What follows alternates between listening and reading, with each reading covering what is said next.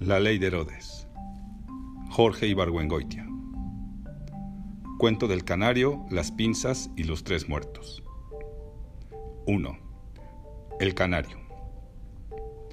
A pesar de estar a 20 metros de una calle muy transitada, durante muchos años mi casa estuvo rodeada de los terrenos selváticos que habían sido de la Compañía de Jesús y se habían convertido en basurero, excusado público, refugio de mendigos, casino de taúres indigentes y lecho de parejas pobres o urgidas.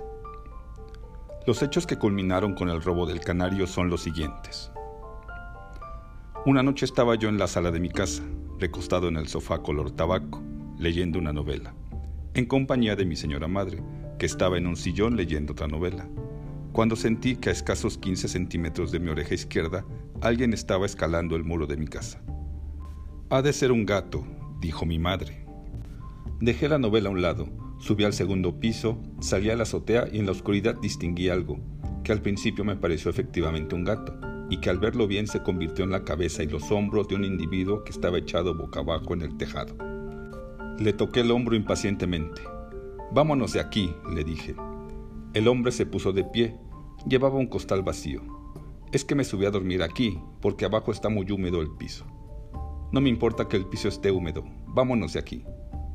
El hombre empezó a descolgarse por donde había subido. Perdóneme, me dijo. Para reforzar mi actitud, le dije, y dese de Santos que no lo acribillo a balazos. Era una bravata porque yo no tenía pistola.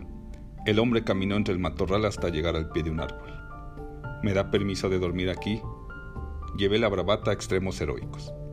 Duerma donde quiera, pero si vuelve a poner un pie en mi casa, lo sacan con los pies por delante. Cerré las ventanas del segundo piso y regresé a la sala. ¿Verdad que fue un gato? preguntó mi madre. Sí, fue un gato. El segundo hecho ocurrió seis meses después. Yo había dejado abiertas las ventanas de mi cuarto, que están en el segundo piso, y había salido.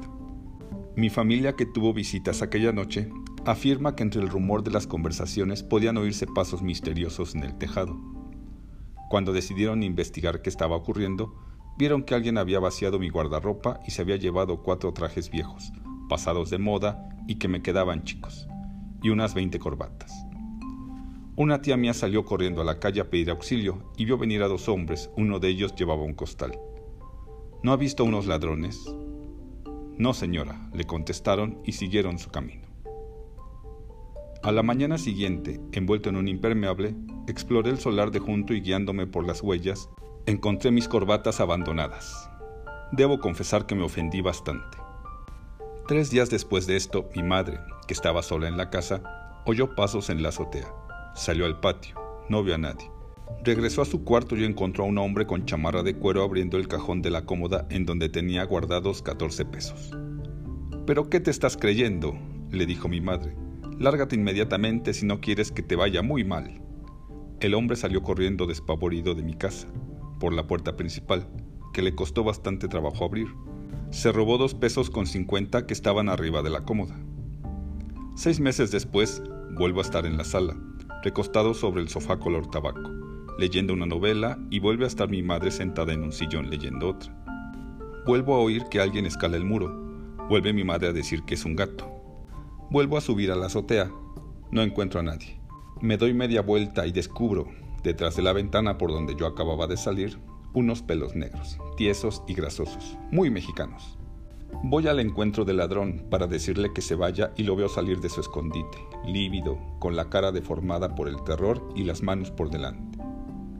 Cuando yo iba a empezar a decirle que se fuera, me cerró la boca con el puñetazo más fuerte que me han dado en mi vida. Cuando comprendí que me había golpeado, ya me había golpeado otras dos veces y estaba sangrando por la boca. Empecé a pegarle y vi cómo se le estiraba el pescuezo como si fuera un gallo. Decidí arrojarlo al patio. Le di un empujón y como yo era más pesado, lo acerqué al borde. Entonces cambié de opinión. Si se caía al patio y se rompió una pierna, ¿cómo iba a poder sacarlo de la casa?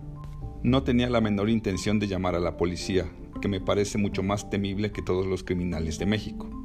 Mientras yo reflexionaba, él había seguido pegándome y cuando acabé de reflexionar, me caí de rodillas casi knockout. Entonces, afortunadamente, se fue. Pegó un brinco y cayó en el solar, rompiéndose la pierna que no se había roto en el patio de mi casa. Lo vi perderse entre la maleza, salir a la calle y desaparecer arrastrando una pierna. Entré en el baño y me miré en el espejo. Tenía la cara como la de Charles Lawton, que en paz descanse, y estaba ensangrentado. Oí que mi madre subía la escalera a toda la velocidad que le permitían sus piernas. Entró en el baño convencida de que iba a encontrar al bandido maniatado en un rincón. ¿Lo agarraste? Entonces me vio la cara y me puso fomentos calientes. Decidí no correr más riesgos. Alguien me regaló una pistola y la cargué haciendo esta reflexión. La próxima vez que yo esté leyendo una novela y alguien escale el muro de mi casa, me dije, subo al segundo piso, abro la ventana y apoyado cómodamente en el repisón, acribillo a tiros al asaltante. Desgraciadamente, nadie volvió a escalar el muro ni a entrar en la azotea de mi casa. El siguiente robo fue mucho más espectacular y estuvo a punto de terminar en tragedia. Eran las 3 de la tarde y había en mi casa 8 o 10 personas tomando daiquiris. Yo estaba en la cocina, con una coctelera en la mano cuando vi que un gancho de alambre entraba en el patio de servicio, descolgaba la jaula del canario predilecto de mi tía y desaparecía. Cuando me repuse de la sorpresa, corrí a mi cuarto, saqué la pistola de su escondite, corté cartucho, fui a la ventana y la abrí. A 20 metros estaba un ladrón pobrísimo, con la jaula en la mano, tratando de saltar una barda que da a la calle más transitada de Coyotlán. Apunté y apreté el gatillo. No pasó nada, porque el seguro estaba puesto. Quité el seguro y volví a cortar cartucho. Fue un error. La pistola se embaló y estuve forcejeando con ella mientras el hombre desaparecía tras la barda con su cargamento. No me quedó otra que bajar a donde estaban los invitados y platicarles lo ocurrido. Al día siguiente mi tía dijo, ¿qué noche habrá pasado el canario entre bandidos? 2. Las pinzas. Un mendigo de pelo cano, bigote espeso y panza de bon vivant Vino a mi casa a pedir un taco. Como el día anterior habíamos tenido fiesta y habían sobrado 20 medias noches bastante feas, fui a la cocina, las puse en una bolsa de papel y se las di. El mendigo gordo se quitó el sombrero de estar talado, hizo una ligera reverencia, dio las gracias y se fue. Poco después, subí al segundo piso y por la ventana lo vi. Estaba sentado en un montículo de cascajo, sacando de la bolsa las medias noches y acomodándolas en hilera sobre el periódico que le servía de mantel. Frente a él, en cuclillas, estaba un trapero, contemplando la comida con una mano en la quijada. Cuando el gordo le hizo una seña de invitación, el trapero cogió una medianoche y empezó a comérsela. El gordo cogió otra e hizo lo mismo. En ese momento apareció un tercer personaje, una mujer que andaba entre el matorral recogiendo varas secas para hacer leña. Era una vieja que en sus tiempos debió ser guapa. El gordo tomó una medianoche y se la ofreció, ella dejó la leña en el suelo y se sentó a comer junto a ellos. Cuando llegaron los primeros fríos del invierno, vino el gordo a mi casa y me dijo, ¿no tendré una cobijita vieja que me regalara? Porque nomás tengo esto para ponerme encima. Me señaló el suéter roto que traía puesto. Yo no tenía cobija, pero le di una camisa desteñida, un saco lustroso, unos pantalones luidos y unos zapatos que eran tan duros que nunca me los pude poner. El gordo se quitó el sombrero de estar talado, hizo una ligera reverencia, me dio las gracias y se fue. Desde ese día, siempre que venía a mi casa se ponía los zapatos que le di. Si esto fue un tormento para él, se vengó con creces, porque tomó la costumbre de venir una vez a la semana, a las 7 de la mañana. Yo le daba dos, tres, hasta cinco pesos, según el humor de que estuviera y el estado de mis finanzas.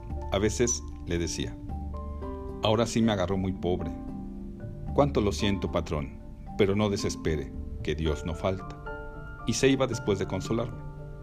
Un día lo vi, por la ventana, bajarse los pantalones que habían sido míos y hacer el amor entre el matorral con la vieja de la leña.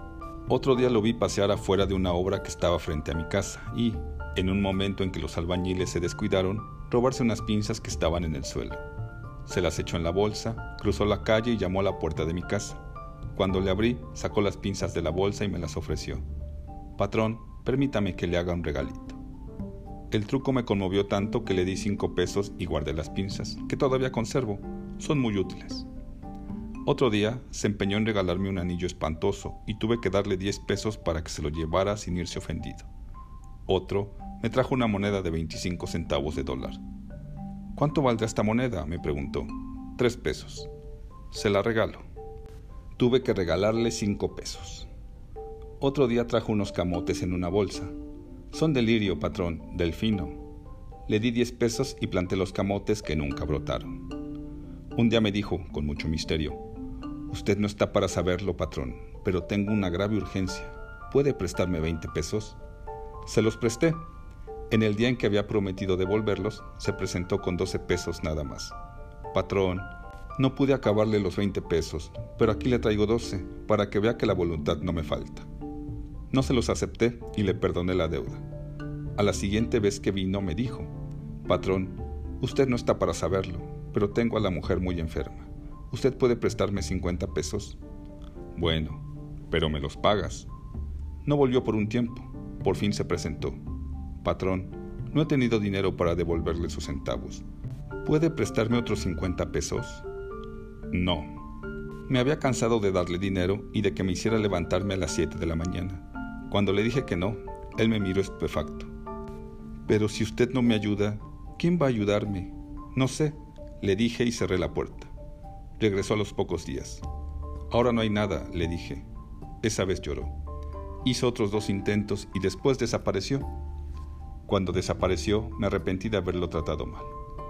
Años después, cuando estaba yo viviendo en otra parte del país y venía a México solamente los fines de semana, me dijeron en mi casa, vino el gordo muy derrotado y dijo que si no podría regalarle algo de ropa.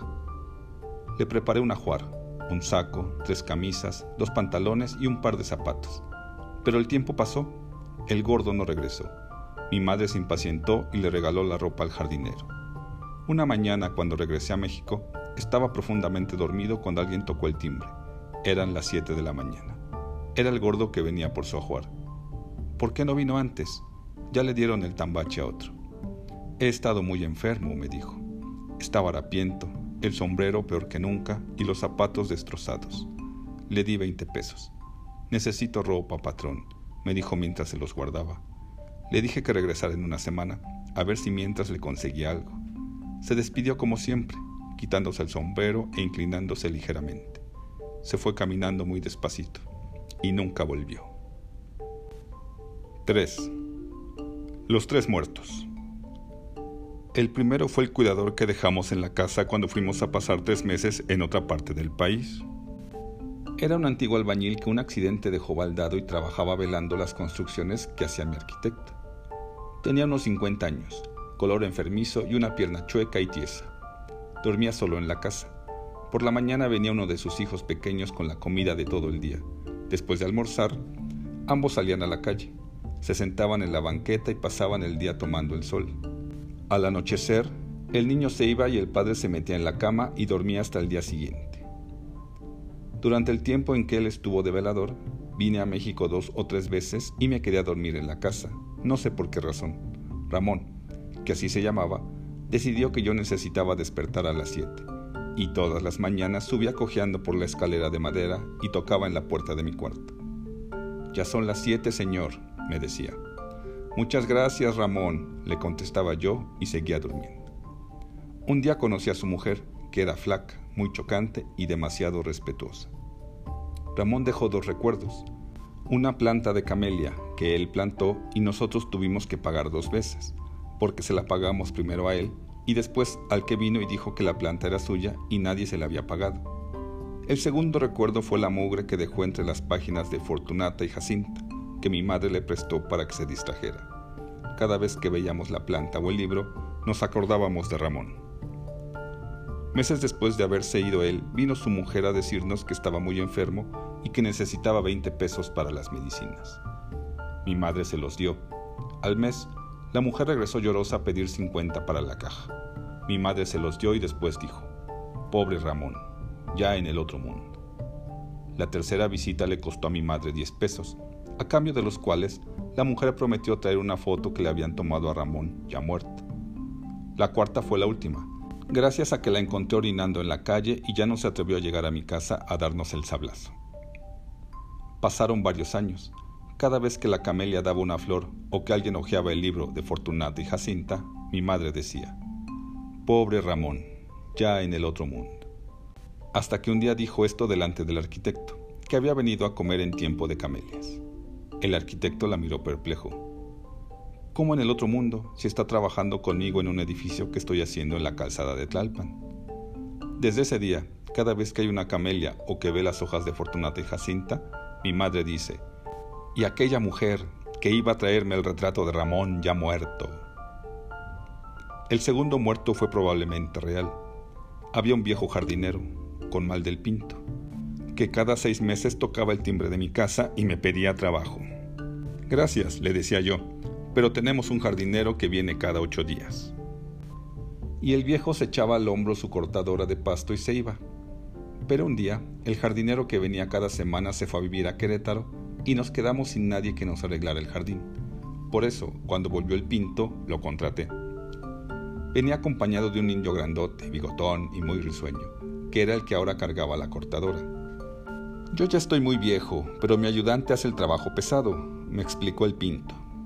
Y en efecto, el indio cortaba el pasto y removía la tierra, mientras el pinto quitaba las hojas secas. Cuando terminaron su trabajo se fueron. Al día siguiente regresó el pinto con la cortadora. Venía temblando y apenas podía hablar. Un coche atropelló a mi compañero y tengo que ir a verlo en la Cruz Roja. Quería que le guardáramos la máquina y que le diéramos algo de dinero para el taxi. Le dimos 50 pesos. Regresó días después a recoger la cortadora. Su compañero había muerto, dijo, y agregó, ahora ya no podré trabajar de jardinero porque estoy muy viejo.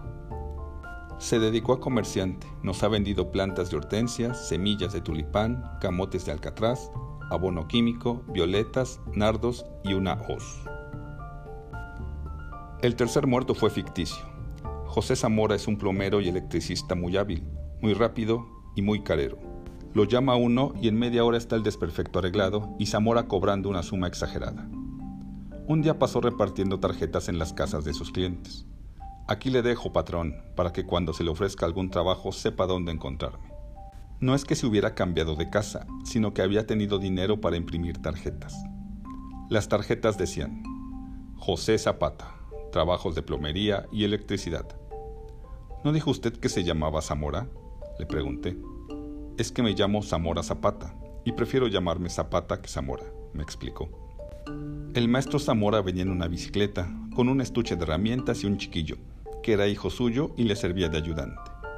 Un día llegó un joven desconocido a la casa y dijo, tartamudeando, Vengo de parte del maestro Zamora que dice que le manden 50 pesos, prestados o regalados, porque a su hijo lo acaba de atropellar un camión y necesita dinero para lo que se ofrezca. Mi madre le entregó los 50 pesos y se pasó tres meses diciendo, Pobre de Zamora, ¿cómo estará? con el hijo herido, baldado o muerto. Cuando hubo un desperfecto y necesidad de llamar al plomero, mi madre le dijo a la criada, Ve a buscar a Zamora, a ver si puede venir, porque el hijo puede estar en el hospital o ya enterrado. Cuando llegó Zamora le preguntó, ¿Cómo siguió su hijo? ¿Cuál de ellos? El atropellado. ¿Cuál atropellado? Cuando mi madre le explicó el episodio de los 50 pesos, Zamora dijo, ¡Qué infamia! cómo hay gente sin vergüenza. Pero a los ocho días mandó al hijo atropellado a pedir 50 pesos a cuenta de trabajos futuros. Se los mandamos y después se cambió de casa sin dejar rastro y no hemos vuelto a verlo.